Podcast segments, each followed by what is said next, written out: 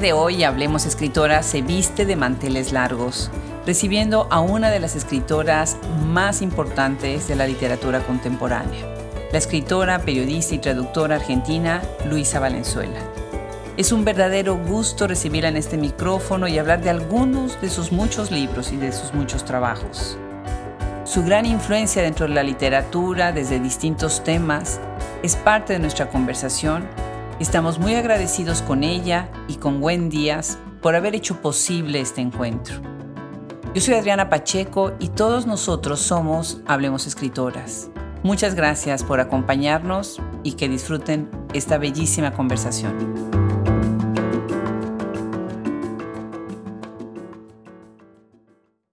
Leer a Luisa Valenzuela es entrar en un mundo verdaderamente maravilloso, con una trayectoria, con libros fantásticos, con muchos premios. Y bueno, pues hoy estoy tan agradecida con Gwen Díaz que hizo posible esta conversación y estoy muy, pero muy agradecida con Luisa Valenzuela que se toma el tiempo de conversar con Hablemos Escritoras. Muchísimas gracias, Luisa, por aceptar la invitación. Muchísimas gracias, Adriana, a vos. Me parece muy lindo tu proyecto y maravilloso participar de él. Muchísimas gracias. Me gustaría empezar con tu último libro, porque bueno, ¿cómo se puede hablar con una escritora con una producción tan maravillosa como la tuya? Pero este libro en especial me pudo tanto por dónde viene la historia, por lo que sucede antes y durante la escritura del libro. Cuéntanos un poco de los tiempos detenidos, encierro y escritura, y de ahí nos vamos para adelante. Bueno, trataré de ser breve. Eso es un libro que empezó sin querer y por una nefasta circunstancia en 2010 que me pesqué una meningitis. Ahí me dijeron que era un virus mal curado, pero tardé mucho en salir de eso. Estuve como en un coma casi durante un mes y medio. y cuando salí de esta meningitis, solo cuento, no podía escribir. No estaba bien, la cabeza estaba bien porque era un virus, no era una cosa que dejaba secuelas, pero costó mucho reponerme. No podía escribir y dije, bueno, ya tengo muchos libros publicados, no me importa. Y en el momento que logré entrar de nuevo en la escritura, en ese mundo misterioso que es el de la escritura de ficción, digamos, sentí que era mi manera de estar en el mundo, que no podía ser otra cosa. Entonces trabajé mucho, como has visto, en otros temas y fui entrando en una beta muy poética y fui elaborando esto que a mí me interesa mucho, que es de dónde vienen las historias, cómo surgen esas ideas de escribir con el cuerpo y demás. Y después se interrumpió, claro, después volvió mi vida, me fui a la feria de Frankfurt, me invitaron a la feria de Frankfurt de cada Argentina, etcétera, y eso se interrumpió. 2020 vino la pandemia y entró otro encierro, el enclaustramiento. Y me entró una beta muy distinta, como habrás notado, una beta como irónica ante ese horror que estábamos viviendo, pero en defensa quizá. El humor es una, un arma de defensa. Y me divertí mucho escribiendo la segunda parte de este libro. Y ahora que acaba de salir, siento que es importante volver a esas épocas, porque la gente tiende a olvidar que estuvimos encerrados y fue un drama mundial durante casi más de un año, ¿no? Y entonces eh, exigen del gobierno y demás cosas que tuvieron que sacrificar en el momento de la pandemia. Claro, definitivo. Me encanta además cómo el estar impedida de escribir te hizo pensar tanto en la escritura, ¿no? Déjame leer algunas de las frases que me dejaron verdaderamente conmovida. Por ejemplo, escribes, escribir para seguir dibujándome. Escribir como boya salvavidas o como pesado lastre para sumergirme más y más en esta vida. Escribo frases mandadas a hacer para llenar el espacio vacío que me dejó la muerte. La palabra es mi esqueleto, me mantiene erguida, me da forma y consistencia. Te repensaste como escritora también en este proceso y en este shock tan importante del estar enferma y de haber estado impedida. Lo que más me preocupaba en ese momento es no poder inventar historias. Yo siempre me cuento cuentitos, armo historias, me armo anécdotas, armo una historia de lo que me está sucediendo. Y ahí todo sucedía, tenía bien, pero la imaginación no trabajaba. Y eso me tenía muy mal. No sé si me pensé como escritora, me pensé como alguien que tenía que entender. Y mi única manera de comprender es escribiendo, eso lo descubrí, ya lo sabía, pero ahí se marcó de una forma más este, contundente. Claro, definitivamente. ¿En dónde nos estás mm. escuchando ahora, Luis? ¿En dónde estás? Estoy en la Argentina, estoy en mi casa en Buenos Aires mirando un jardín lleno de glicinas, de wisteria, que han aparecido por primera vez, maravillosas, tirada en mi sillón de lectura. Qué lindo, me encanta. Me encanta tener el cuadro completo de dónde estamos conversando, ¿no? Maravilloso. Bueno, ese es tu lugar natal, Argentina es tu país, pero tú has vivido en varios países en el mundo. Cuéntanos un poco sobre todos estos intercambios y toda esta manera de alimentarse del mundo de fuera en los países donde estuviste. Claro, yo soy un alma muy errante, una especie de viajera compulsiva, y me las ingenié para que los viajes se me dieran un poco with a vengeance, ¿viste? A lo bruto, porque como periodista y después como escritora me invitaban a todos lados y siempre quise ir un poco más allá, en busca de lo desconocido, en busca de las máscaras, que es algo que me interesa mucho. Lo otro, lo desconocido, me, me, atrae mucho, los países y las civilizaciones y los pueblos que no tenemos tan en consideración, los pueblos originarios, para mí son absolutamente imprescindibles en mi cultura. Qué maravilla, qué maravilla, increíble. Bueno, otra cosa que te puedo agregar, disculpame Adriana, es la perspectiva. Yo me iba, pero tenía las raíces aéreas, pero estaba, no, no, no extrañaba, no honoraba ni nada, pero mi visión de la Argentina se iba modificando desde lejos, ¿no?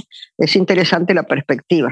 Claro, sí, a la distancia, ¿no? En este mes del, del Heritage en Estados Unidos hemos pensado mucho, hablamos mucho en los blogs, en las revistas, de cómo desde lejos ve uno distinto a su país y después también regresa uno al país para ver el mundo desde lejos, ¿no? Tú estuviste desde muy niña cercana a la literatura, ¿verdad? Cuéntanos un poco de esos primeros acercamientos. Platícanos de tu madre, que para algunos que no sepan también fue escritora. Claro, mi madre era una escritora que en su momento fue muy famosa en la Argentina, Luisa Mercedes Levinson, y yo admiraba mucho lo que escribía, me parecía maravilloso cuando empezó a publicar cuentos en las revistas y me pedía que lo ayude a corregir las pruebas de galera, por ejemplo, de sus primeros libros, pero no, no soñaba con ser escritora, yo quería ser aventurera, andarme por los mundos, eso, eso de los viajes me viene de muy chica. Entonces... Um, no, no, no, no leía mucho, era una gran lectora, voraz, muy, muy amante de los libros desde muy joven. Pero la, la, escritura me vino más tarde, tipo 18 años, fui entrando en el periodismo, fui entrando de a poco hasta que descubrí la aventura de la ficción, ¿no? de escribir ficción. Claro. Y estuviste, por ejemplo, como corresponsal, ¿no? En el diario El Mundo de Buenos Aires, estuviste también en Radio Televisión Francesa, en La Nación. Cuéntanos de ese tiempo de muy joven, de muy joven. Me casé a los 20 años con un francés, con un marino mercante que dejó la marina mercante porque era ingeniero, era de máquinas y entonces este, trabajó en Francia y yo, yo vivía allá y fui corresponsal, así, no demasiado fija, no de planta, pero mandaba cosas al diario El Mundo, me consideraba corresponsal y tuve estos pequeños trabajos al año tuve una hija, entonces escribí mi primera novela, todo muy joven. Ya me sentía viejísima, te confieso. cuando, cumplí, cuando cumplí 21 años me sentí tan vieja que ahora he cumplido 80 y más y no me siento nada vieja. No, pero. Me vino bien la, dura, por eso me vino bien la dura experiencia de los 21 años. me encanta. Bueno, y estuviste entonces en ese tiempo viviendo en Francia, ¿no? En ese tiempo vivía en Francia, claro, tan lejos ahí sí añoraba mucho, tan lejos de todo era muy raro. Pero al mismo tiempo vine a ser el grupo Telquel, estuve muy cerca de ellos, conocí a la gente de la sedición de Minuit. Claro, el periodismo me abrió las puertas de conocer a esta gente y después en estos mundos literarios en los que fui penetrando, donde me sentía a mis anchas, naturalmente, porque me crié con Borges y Sábato en la casa de mi madre. Me crié con todas las grandes figuras de la literatura argentina y yo era una niña medio díscola y, e irreverente, impertinente y se divertía mucho conmigo. Y me regalaban libros y fue muy linda toda esa experiencia. Y como te digo, sin ambiciones literarias, cosa que me hizo sentir muy libre. Eso. Mis ambiciones literarias o no ambiciones, que no sería la palabra, mi, mi acercamiento desde la creación a la literatura ya la empecé a hacer desde lejos cuando estaba en Francia. Entonces no tenía contacto, no, no me contaminé con ese mundo materno. Qué interesante, qué bien y qué dicha, qué gozo también haber convivido sin la expectativa de y la presión de decir yo también quiero ser escritora. Claro, claro. Ahora tu primer libro es Hay que sonreír, ¿no? Ese es tu primer libro que sale publicado en 1966. Y con eso empieza una carrera como escritora, ¿no? Sí, ahí es cuando ya volví a la Argentina. Es bastante anterior el libro escrito antes, pero Ah, durmió como seis años porque yo creí que no tenía humor y dije, yo no puedo escribir algo sin sentido del humor, me parecía que era una cosa trágica. Y cuando la releí me pareció muy divertido toda la cosa tan arquetípica de Buenos Aires que surgió estando en Francia. ¿no? Entonces ahí ya empecé a, a, publicar y saqué a relucir mis cuentos que había ido escribiendo a lo largo de esos años.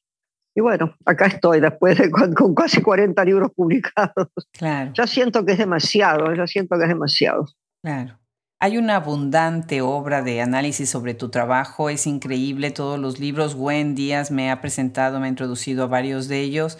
Y bueno, se ha escrito muchísimo sobre tu técnica de escritura, sobre tus temas.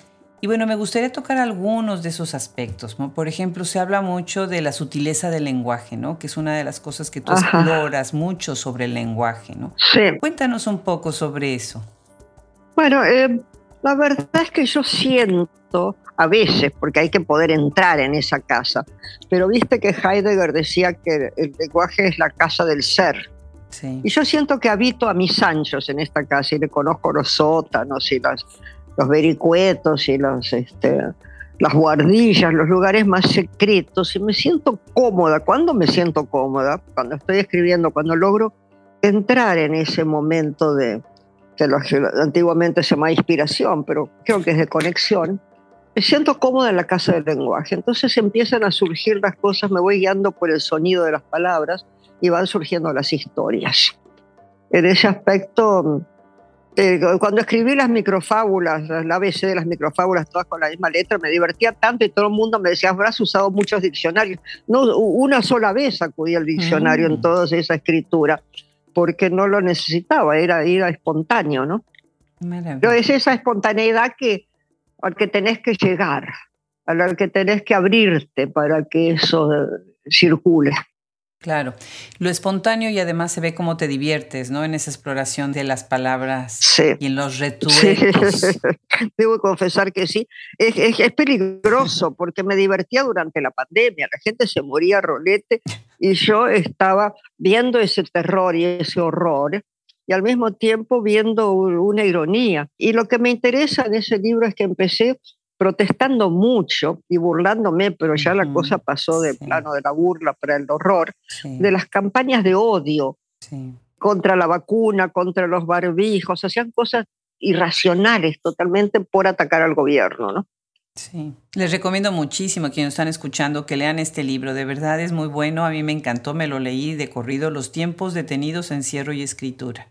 Y bueno, escribes este libro, aquí pasan cosas raras. Sí. Y ahí entras en la cuestión política, empiezas en otro de tus temas muy importantes que es el poder y cómo el poder llega y toca las vidas de los ciudadanos comunes, ¿no?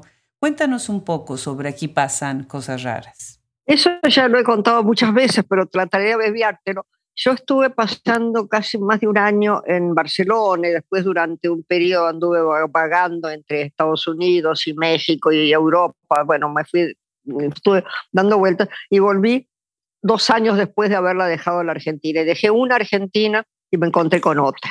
Sí. Y me encontré con el horror de la, de la represión, del, del terrorismo de Estado organizado por López Rega y la AAA. Wow. Y ahí es donde yo dije, bueno, yo, yo volví a otro mundo, ¿eh? era horror, porque veías las razzias, era, era muy visible todo eso que después iba a abrirle camino a la dictadura militar, cívico-militar, y que se volvió subterránea, pero igualmente atroz o peor aún si cabe. Claro. Entonces dije, bueno, la única manera de encontrar la realidad es escribir un libro de cuentos en un mes. Y me iba a los cafés y escribía y pescaba cosas y oía mal y fui escribiendo estos cuentos entre absurdos, eh, medio surrealistas, locos, pero muy narrando ese horror de, la, de las cosas raras que pasaban en ese momento. Y fue una segunda entrada a la literatura política, digamos, porque yo me crié, como te dije, con Borges, que no creía que había que escribirme con mensaje y con cosas, pero es una escritura política sin mensaje, es una descripción, es un mundo donde estás viendo esas cosas. Claro, Antes había escrito, pero nunca lo entregué hasta hace muy poco tiempo, un libro que se llama Cuidado con el Tigre sí. y que tiene que ver con los corpúsculos políticos y desarmando. Era mi primer libro político y como no lo quise dar a la imprenta ni a conocer ni a nadie porque tenía miedo de que se mal leyera, que se me, me ubicara en un lugar que no era el que yo sentía de verdad, porque Nunca me anoté a ningún partido, nunca pertenecía a ninguna línea, pero claro, evidentemente era un pensamiento de izquierda que no quería traicionar. Claro. Pero era una crítica al mismo tiempo. Entonces, tengo un ojo medio irónico sobre las situaciones. ¿Cómo no? Y además muy audaz y muy incisivo. Entonces eso no a todo el mundo le debe de encantar. Nosotros decimos en Estados Unidos una mirada witty que, que es tan importante cuando estás hablando de estas cosas, ¿no? Sí, sí. Yo cuando escribía Cola de Lagartija decía, acá me van a odiar los peronistas, acá me van a odiar los conservadores, acá me van a odiar la izquierda, acá me va a odiar la derecha, acá me va a odiar... Sí, Era una colección de, de odios, pero mientras tanto iba avanzando en ese loco libro no tan barroco. Sí, ¿qué relación tienes con los animales y estas metamorfosis? No pienso en, este libro que acabas de mencionar, en El gato eficaz, en sorpresas zoológicas, ¿no? ¿Qué pasa con los animales y tu obra? No somos animales los, seres humanos, eso no, no, nos olvidemos. Somos bípedos sin plumes. Así que si es por eso, me siento muy afín al mundo animal, a la naturaleza. Me siento muy afín al mundo unificado del que hablan los pueblos originarios, ¿no? y los, orientales. Entonces los animales forman parte eh, constitutiva de mi vida. Eh, yo, yo amo los animales y, y creo que en el imaginario humano estamos muy cerca de toda la animalidad y de lo que son los animales. Decir que los, a veces los humanizo un poco demasiado y en el gato eficaz es esta especie de identificación, pero soy muy animalera de todos modos, sí. Qué maravilla. Hay muchas escritoras que están muy cerca de la naturaleza. Ahorita tuvimos que abrir, de verdad, porque es tan interesante el tema, esta sección del antropoceno, en donde se les hacen a las escritoras tres preguntas. En tu momento, Gisela, llegará contigo, Gisela Jefes, con esa sección, en donde les preguntan, les hace las mismas preguntas en su relación precisamente con la literatura y la naturaleza, el medio ambiente, cambio climático, tantos temas que ahorita salen a la conversación, ¿no? Sí, tan necesario, porque estamos destruyendo alegremente este planeta Tierra, ¿no? Entonces es un momento de tomar conciencia de eso y ver cómo podemos este, tratar de revertir horrores que hemos hecho en todo tipo de explotaciones. En este momento están quemando campos y hay una humanidad feroz porque están abriendo espacio en los grandes este, montes para sembrar la estúpida soja que agota la tierra, ¿no? Es decir, llena de los bolsillos de los terratenientes y agota la tierra. Claro, definitivamente. Sí, terrible. Bueno, pues se ha hablado de la gran ficción valenzualiana. Bueno, usa también ese término, muchas usan ese término, muchas y muchos, ¿no? Y hablan mucho de esta escritura audaz, imaginativa, hablan de palabras peligrosas. Me encanta esa manera también de llamar a tu escritura, ¿no? Y también resignificar la lectura. Cuéntanos, Luisa, ¿tú piensas en tu lector cuando escribes? No, no, una vez, esa es una pregunta recurrente, y yo una vez contesté, pero un poco para sacarme el lazo del cuello, dije, el único lector que yo quisiera sería Hannibal Lecter, oh. Hannibal el caníbal, porque es un tipo que exigía la absoluta verdad. Él cuando se entrevista y se enfrenta con ella, ¿no? Lo que le exige es la verdad. Claro. Y el contacto que tiene con esta inspectora es porque ella le dice la verdad. Y yo creo que lo profundo de la literatura es una sinceridad, no tener recetas, no actuar por interés, no complacer a un lector o tratar de complacer a alguien. Yo creo que hay, una sinceridad muy honda, muy dura, por eso digo también se necesita coraje, para entrar en, este universo. Claro, me encanta porque sí es cierto, es una pregunta recurrente que yo casi siempre evito. Ahorita estaba yo curiosa porque mucha de tu lectura, que he estado ahorita feliz recuperando tu obra, cosas que ya había yo leído mucho antes, cuando estaba en la universidad y después, bueno, ya sabes que te encuentras estos libros maravillosos en las librerías y dices, bueno, claro que voy a leer este nuevo libro. Pero ahora leyéndote con otros ojos, siempre pensé, bueno, Luisa no debe de pensar en nosotros, los lectores, porque se mm. nota en la manera en la que escribe. Y entonces me pregunté, de alguna manera, ¿tú tienes conexiones con otras escritoras que también han argumentado que los lectores pues no son importantes? Y pienso en un nombre que has mencionado a veces, Margot Glantz. Cuéntanos un poco de tu relación con estas escritoras dentro y fuera de Argentina. A mí no me gusta usar el término generaciones, pero son escritoras que tienen un impacto, que han tenido un impacto más o menos en el mismo periodo de la historia de la literatura a la fecha.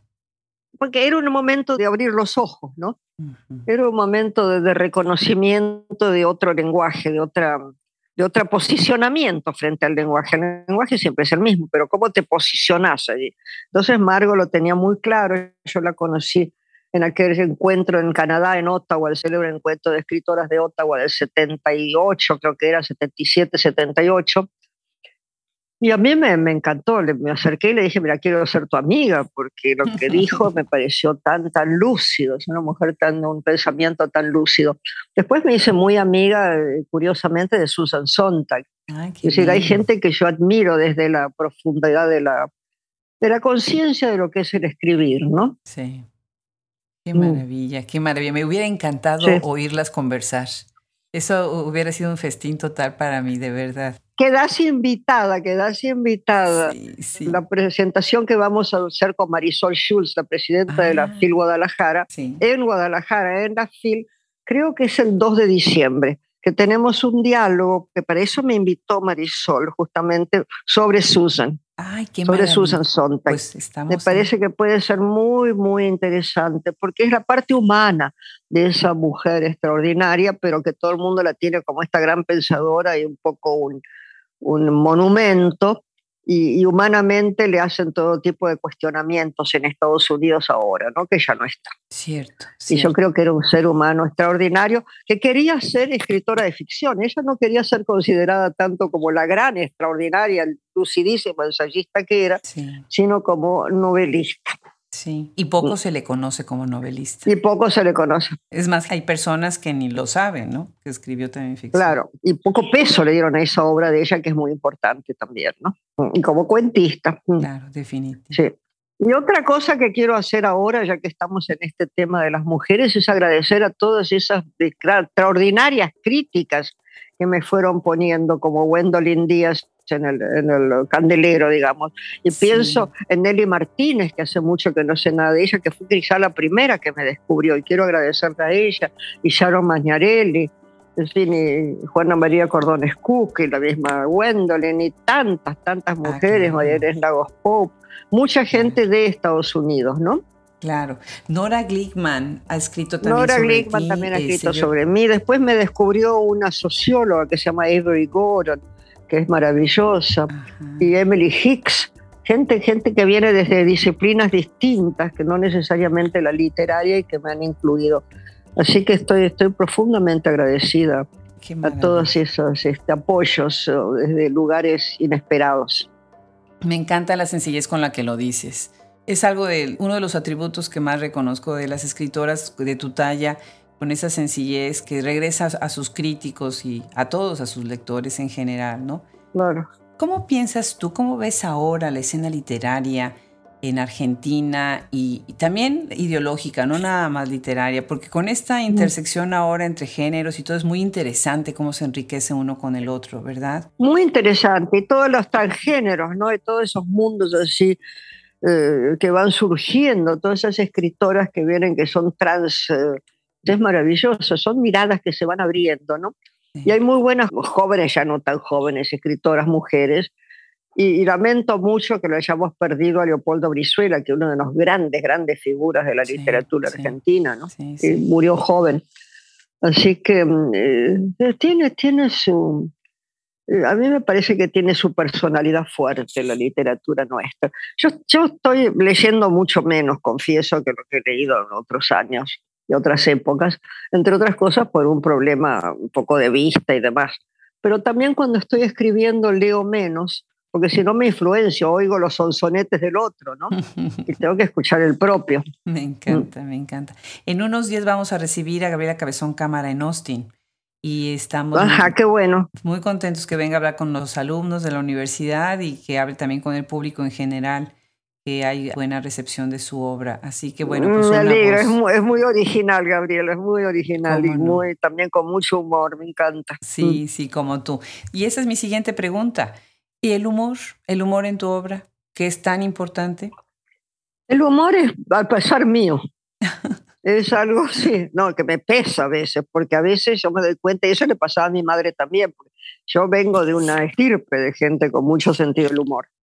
Entonces no es una cosa, un mérito propio, pero yo creo que nací con eso. Te pesa porque estás trabajando un tema trágico, cuando estoy escribiendo cambio de armas, por ejemplo, y de golpe hay un vocablo que me lleva a hacer una broma, a hacer, a hacer un juego de palabras o algo así. Y después o lo elimino o no lo elimino, queda esa duda, pero al mismo tiempo es como un alivio dentro del horror, ¿no? Cierto. Eh, eh, hay muchos ejemplos de eso y, es una manera de, de, mantenerse en vida y pudiendo analizar las cosas, porque si no le ves un poco la parte irónica, te apabulla. Claro, claro. Te cae encima de, de una manera demasiado fuerte, ¿no? demasiado feroz.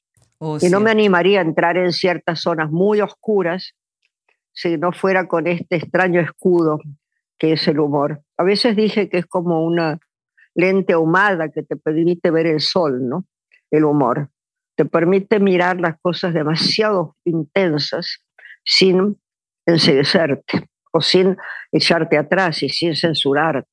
Sí, qué frase, ¿eh? una lente ahumada que te permite ver el sol. Mm. Qué buena frase. Y ahorita que estás mencionando en cambio de armas, pienso en Laura por ejemplo, y en muchos de tus mm. personajes femeninos que son tan entrañables y cómo a través de ellos muestras mucho la cuestión del abuso del poder, las dictaduras, lo vulnerable que quedaron, ¿no? Tantas mujeres estos, y han quedado hasta el día de hoy. El tema del poder para mí es crucial porque es algo que no entiendo. Yo mm. no entiendo, si me decís que sencillez, que porque a mí no me interesa el poder, no, no lo entiendo, no, no forma parte de mi ser. Entonces quiero verlo desde afuera y ver de qué se trata no me acuerdo quién de estas críticas extraordinarias que he tenido entendió la cosa de la desmemoria, la obligada desmemoria de Laura, que está siendo provocada, eh, como una cosa, un emblema del país, como ese momento donde no había que pensar en, en el horror de la dictadura, no había que pensar en esas cosas me pareció muy interesante esa lectura. ¿Cómo no? Pero hablando de personajes entrañables, este cuento, me encontré con personajes entrañables masculinos en mis últimas obras. Mm. En El Mañana, por ejemplo, tengo personajes masculinos muy entrañables que antes mis hombres quedaban un poco, no sé si desdibujados, pero no tan entrañables, un poco de dudosa situación. Claro, qué interesante. Por supuesto, son de los dos, hombres o mujeres, que están poblando tu imaginación y tu obra de distintas maneras. Pienso en otro de tus libros, aquí para hablar un poco de la cuestión del cuerpo, que también la corporalidad es muy importante en tu obra. Pienso en Novela Negra con Argentinos, por mm. ejemplo, en donde además estás hablando de escribir con el cuerpo, que, que dialoga excelentemente con los tiempos detenidos. Regresas en ese libro a esta idea de las tres R's, que en el momento de escribir, restaurar, restablecer y revolcarse, ¿no? Escribir con todo el cuerpo. Me encanta. El cuerpo es el receptáculo del poder de la violencia y de lo impuesto, ¿no? Sí. Y además, que yo creo, es una cosa que ya vengo planteando desde hace mucho, mucho tiempo, es que uno escribe con el cuerpo, no escribís solamente con la mente, todo tu ser está implicado en esa entrega, digamos. Entonces, eso es algo que yo lo decía como una teoría y no lo podía implementar. Y yo creo que escribí, sin darme cuenta, porque eso son más que entiendo a posteriori, escribí novela negra con argentinos para ver de qué se trata eso de escribir con el cuerpo. Entonces ahí mm. lo van indagando, ¿viste? Lo van este, presentando. Eh, tengo muchas novelas de conjeturas, ¿no? El Mañana también es una novela de conjeturas, que es eso de escribir, hay un lenguaje femenino. Me planteo esas dudas y como no las sé responder desde la lógica o desde la academia, porque no tengo ninguna formación, y en este momento, en ese momento hasta lo agradezco, porque así me permite explorar desde la ficción. Claro. Y has parodiado de alguna manera la crítica intelectualizada, ¿no? Eh, tan aplicada al proceso creativo y las teorías mm. académicas. Al decir que no vienes de esa formación, obviamente también es muy interesante porque has estado en muchas universidades como escritora residente, ¿verdad? ¿Cómo te ha ido con eso? Bueno, yo hay una frase argentina muy linda que he repetido, no, no debería decirla, pero la digo que es, el que sabe, sabe y el que no sabe, enseña. bueno, como te decía, me tocó la parte de enseñar de una manera un poco brutal, porque en un momento dado, primero fui como escritora de residencia en Columbia University, y ahí, ahí me llamaron también del departamento de inglés y me ofrecieron dictar un curso de literatura latinoamericana, cosa que acepté para poder quedarme, porque era plena, era el 79 y estaba plena, plena, y ya me habían estado persiguiendo por aquí, pasan cosas raras por mi novela como en la guerra, yo estaba en un peligro en Argentina, así que más vale. Qué brutal. Me quedaba en Estados Unidos por un buen tiempo. Y entonces acepté eso de dictar literatura latinoamericana en inglés, pero querían que hiciera un taller de escritores y dije que no, eso no me animaba. Y en un momento dado, NYU me ofreció una cátedra, mm. que era la Berg Chair, mm. que nunca se lo habían dado a ningún escritor no anglo, escritores no americanos, pero anglo siempre, australianos, canadienses, qué sé yo. Y a mí me tocó, y, y yo dije, bueno, ok, porque necesitaba vivir y fue muy interesante la experiencia de hacer taller de escritura en inglés de posgrado. Y de golpe yo estoy aquí que estaba tanto en Colombia como en, NYU, grandes universidades, siendo profesora de posgrado. Sí, qué maravilla. Era alguien que no había tocado casi una universidad, pero bueno, la formación es otra, ¿no? Claro. Ahí lo entendí. Y una cosa que entendí, te lo digo rápido, en un momento dado te le dije a la gente esta que me estaba cogiendo y celebrando un poco porque yo acaba de llegar, les dije, bueno, ustedes, este, yo estoy muy, muy honrada y esto para mí es maravilloso. Esto era la segunda copa que estaba tomando, pero ustedes están locos. Digo, yo crazy, porque yo mi inglés es bueno, pero no me olvido los tiempos de verbo, ya no me acuerdo un montón de cosas. Y eso no importa, es de posgrado. Lo que usted puede hacer o vos podés hacer es darles una mirada distinta a la escritura. Y eso me abrió la cabeza y entendí que sí, les podía contar un acercamiento a la literatura distinto a la escritura que estaban haciendo, distinto del que recibían desde la cosa anglo. Tanto es así que cada vez que yo decía un consejo, destruía un consejo, me decía, eso no es lo que dice Gordon Lish. muchos, muchos eran alumnos también de Gordon Lish. yo les decía, bueno, qué suerte, tienen suerte, tienen dos opciones, inventen la propia. No hay reglas. Entonces, acá, ¿qué más quieren? Buenísimo, me encanta. Claro. ¿Estuviste ahí, coincidiste ahí con Silvia Moloy? No, bueno, Silvia andaba por ahí, pero ella estaba en Princeton cuando yo estaba en NYU. Silvia llegó a NYU, creo que cuando yo ya me había ido. Un momento dado dije, yo no doy más haciendo todo esto, me volví a la Argentina, pero ya en el 89. Claro, claro. Bueno, pues otros temas que quiero rápidamente tocar, porque no quiero que se acabe el tiempo. En Cola de Lagartija lo que yo veo es mm. una cuestión también a lo abyecto. ¿no? que es otra manera también de, a la exageración de lo abyecto se puede llegar a través de eso a muchos temas, ¿no? Platícanos un poco sobre esto. Yo creo, no sé cómo llegué a Cola de la Vertija, yo creía que no iba a escribir nunca más una esa novela y me cayó esta novela en la cabeza, así a lo bruto. Esta frase a lo bruto que lo he usado muchas veces en esta charla, lo siento. Sí, bueno, creo que el exabrupto que, que ocurre en estas situaciones se presta a decir eso. Yo tenía una teoría que después no la exploré demasiado, diciendo que la, la escritura femenina tiene una parte de regodeo en el asco. Me acuerdo que esa era mi expresión de entrar en los magmas, en las cosas, en las placentas, ¿viste? en las cosas medio repulsivas para conocer una verdad distinta. Y por ahí esa es la exploración de cola de lagartija junto con la exploración del poder y con toda esa locura que genera este dictador que es López Rega en realidad con tres testículos y demás. Lo que a mí me asombra de eso, pero me asombra mucho de toda esta escritura, tanto cola de lagartija como el Banyama, con tantos otros, es lo premonitorio que va surgiendo en estas cosas. Hay gran cantidad de premoniciones en esa larga novela que es Cola de la Vertija, pero yo creo que uno pesca cosas que están en el aire.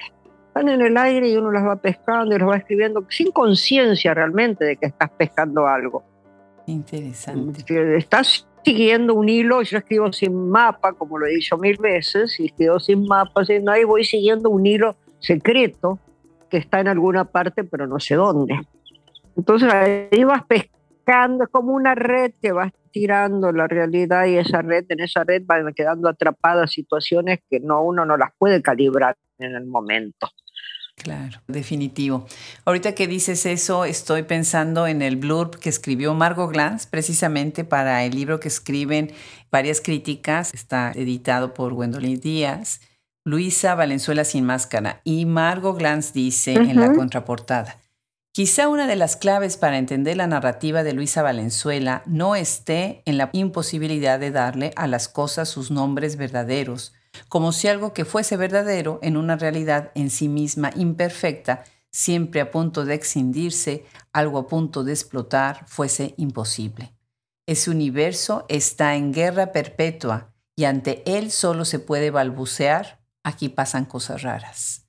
Solo existe una certeza, estamos siempre en guerra y necesitamos echar mano de otras armas, otras palabras para desarmar la realidad. Me encanta. Es precioso, la verdad que es precioso, sí. Sí, es estupendo. Me encanta, me mm. encanta. Y bueno, pues tu libro Realidad Nacional desde la cama, ¿cómo pensé en Molly, la de Joyce? ¿No? Regocijándose ahí en la cama. Fíjate que mi esposo me regaló de cumpleaños una edición ilustrada bellísima, bellísima del Ulises. Ay, en un tomo monumental, preciosísima. Y bueno, me puse a ojearla enfrente de uno de mis hijos. Yo tengo tres hijos varones y una hija. Y la puse a ojear. Y bueno, cuando llegas a la parte de Molly, yo no me había dado cuenta porque no había llegado a esa parte, es un libro bastante pornográfico. Claro, claro. en familia. ahí viendo todas las ilustraciones. Y pensé muchísimo cuando releí Realidad Nacional desde la cama, pensé en esta cuestión tan interesante, en tu estrategia narrativa a través de, pues, de la cama. Eso fue en un principio una obra teatral que me rechazaron vilmente porque querían una obra de, realismo mágico. Le dije, bueno, no me lo hubieran pedido a mí. Entonces la, convertí, pero mientras estaba escribiendo esta obra teatral con muy bien llevados los diálogos y todas las palabras, me daba cuenta que no sabía qué pasaba por debajo. Yo cuando escribo ficción, novela o cuento, sé que algo está transcurriendo en lo no dicho. Y ahí no veía que estaba transcurriendo en lo no dicho, no me da cuenta. Entonces dije, bueno, lo que tengo que hacer es revertirla y escribir una novela a ver qué pasa. Y ahí sí me di cuenta qué es lo que estaba pasando subyacentemente, eh, de la cuestión de los exilios, los encierros, todas esas cosas. Pero es una novela, digamos, entre comillas, autobiográfica, porque cuando volví de mi larga estada en Nueva York de 10 años, en el 89 me encontré, creía que tenía un tiempo de tranquilidad con Alfonsín y demás, y me encontré con todo este revuelo de la, le hicieron un golpe de estado económico, toda la hiperinflación desmedida, el levantamiento de los carapintadas, todo. Entonces, me quedé yo como atrapada en la cama. No, no, eh, metafóricamente, pues me levantaba, pero me estaba con ganas de meterme y taparme la cabeza con la frazada. Entonces escribí esa obra pequeña, muy divertida, donde está pasando todo abajo, arriba, por encima, por debajo de la cama de esta mujer, ¿no? Claro. Que funciona, me doy cuenta después, como catalizador. Si ella no hubiera estado allí, no se armaba esta situación que se arma de impedir el levantamiento militar y la vuelta de los militares, ¿no? Cierto, mm. cierto, cierto, cierto. Recomendable, muy recomendable. Pero es broma, ¿no? Sí, claro, por supuesto. No, muy recomendable. Gracias, gracias, Adriana. Además, conecta mucho con el cuerpo, con lo político, con el poder, ¿no? Con, la, con la estrategia literaria. La verdad que sí, con la locura del poder. Sí, sí. La locura del poder, cierto. Tendría que escribir una cosa así ahora, con este horror, que es el intento de asesinato a la vicepresidenta, ¿no? Cierto. Y todas estas campañas de odio, toda esta invasión del horror, la ofuscación del odio. Tendría que escribir algo tipo aquí pasan cosas raras. Sí, estoy de acuerdo. Y la verdad lo que estás diciendo acerca del magnicidio que se estuvo a punto de mm. cometer es algo que nos dejó perplejos. Pero la perplejidad ya no debería de ser parte de, de nuestra vida porque todo ya sucede, ¿no? Bueno, pues ya se está acercando el final de la conversación, pero me gustaría hacer un comentario todavía sobre Fiscal Muere, que esa fue publicada en el 2021. Ay, sí, te lo agradezco. Estaba ansiosa esperando eso porque yo amo esa novela. Muy interesante. La amo porque amo al protagonista. Es un personaje que vino con un regalo, ¿no? que me regaló toda esa deducción, me obligó a escribir su vida, con lo cual ya me llevó por otros caminos, pero toda esa deducción sobre la muerte, esta emblemática, que ahora se está hablando mucho de esta historia, porque en este magnicidio es un suicidio, pero encontré una manera de, cometer un asesinato a distancia en esa novela y estoy muy orgullosa de eso. Y, todo se va diluyendo, ¿viste? Las cosas en este momento entran en un momento de fervor y se olvidan y se diluyen porque pasan tantas cosas. Con lo cual yo estoy siguiendo escribiendo sobre este personaje, que es el ex comisario Masachesi, Santiago Alberto Masachesi, y el diálogo entre el autor y el personaje estoy trabajando, porque lo tengo muy presente. no, no, es un personaje que no se me fue cuando lo escribí, se quedó mm, dictándome cosas. Eso por un lado.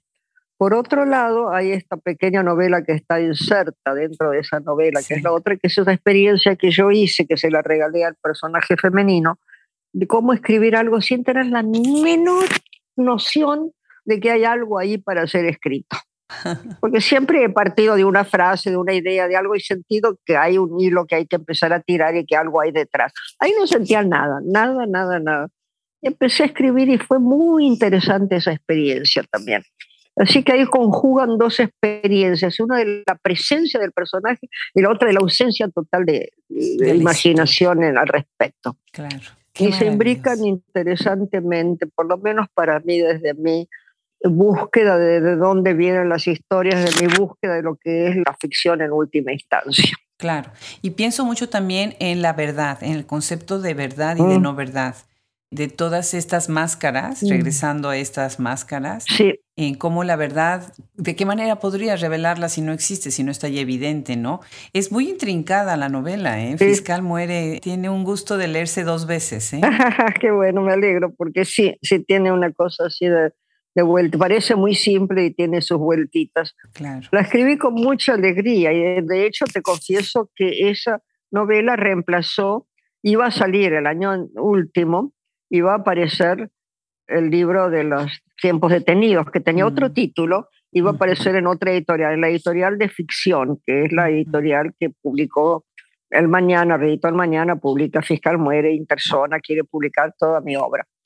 Y la editorial Marea, que están medio emparentadas, pero más por un orden emocional que editorial, había publicado mi libro de periodismo, de, todos mis libros de periodismo. Y entonces eh, les pedí que reemplazar ese libro que iba a salir ya poco tiempo, el año pasado, por el fiscal que lo acababa de escribir y creí que era urgente porque estaba convencida de que iban a solucionar el tema Nisman y no seguía pendiente esta duda ridícula de decir que el, gobierno anterior le interesaba que lo hubieran matado, lograron sacar al, gobierno kirchnerista del camino con esa mentira y terminar con esa farsa. Pero no, la farsa sigue dando vueltas. Cierto, y, por eso quise que saliera fiscal, el fiscal antes, por ahí me apresuré demasiado. Y entonces ahora salió el otro libro que tiene el nuevo título, Los tiempos detenidos, porque me parece más este, acorde con la posición esta en la que está ahora. Me parece magnífico el título, me parece magnífico el título. Es lindo, sí, es lindo. ¿Y ahorita en qué estás trabajando, Luisa? ¿Con qué nos vas a sorprender ahora? Estoy trabajando lo que te contaba en esto de la, de la conversación con el personaje y la cosa esta de dónde vienen las historias. Estoy tratando de indagar adentro y contando un poco la génesis, génesis de Fiscal Muere, cómo llegué a la, a la historia esta de Nisman y demás. Pero no tengo ganas de tener otro libro. Yo, siento que hay demasiados libros. Entonces pensé que por ahí buscarme algún periódico que lo quiera publicar en, en, fascículos, un folletín. Qué Hacer un folletín puede ser divertido, pero no sé quién me lo va a aceptar. Pero de verdad es muy buena idea. Mi disertación doctoral, mi estudio básico es en siglo XIX y bueno, pues algo que me alegró durante años mi vida fue ir a las bibliotecas a leer las novelas en folletín. Algunas se hicieron, ¿no? Pero otras se quedaron ahí metidas en los periódicos y sí era maravilloso. Después se perdía exactamente el número de periódico que me faltaba con el final. Y bueno, pues ahí se quedó. Qué desesperación, pero me parece divertidísimo. Lo que pasa es que no sé a quién lo voy a convencer de que me lo publiquen así. Pues ojalá que sí, así sea y que nos enteremos para que lo podamos leer. Luisa, Gracias. qué gusto, qué dicha. Quienes nos están escuchando ahorita, si yo leyera todas las obras, todos los libros, todos los artículos, todo lo que ha hecho, los premios que ha ganado Luisa Valenzuela, tomábamos otra hora. Adriana, son muchos años, mi amor, son muchos años. Es mucho mérito, es mucho mérito, es mucha calidad, es mucha calidad. Yo recuerdo el agradecimiento que haces cuando recibes el premio Carlos Fuentes y cuando hablas con el Carlos Fuentes y me dio muchísima emoción escucharte y saber que eres una escritora talentosa y generosísima. Mil, mil gracias por estar hoy conmigo. Gracias a vos, Adriana, y te felicito por tu eh, obra o como se llame esto que estás haciendo, que es extraordinario, ¿no? Porque es una manera de difusión muy, muy generosa de tu parte y muy brillante. Mil gracias. En nombre de todo el equipo, muchísimas gracias. Luisa, te mando un abrazo desde una bien calurosa Austin, Texas, hasta Argentina. Un millón de gracias. Un abrazo enorme hasta Austin, pasando por México, naturalmente. Claro que sí, claro que sí. Un abrazo grande. Hasta Un luego. Un abrazo, Adriana. Hasta luego.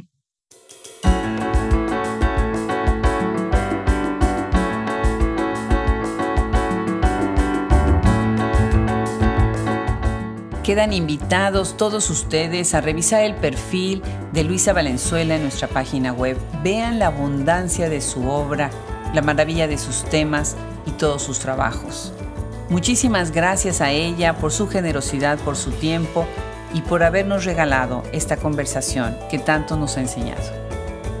Muchísimas gracias a todo nuestro equipo detrás de bambalinas, todos los que se dedican a la edición de texto, ingeniería, social media y a todos y cada uno de nuestros colaboradores.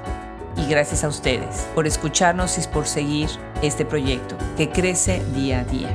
Pasen la voz, hay mucho de qué hablar, hay mucho que escuchar. Yo soy Adriana Pacheco y nos vemos en el próximo episodio.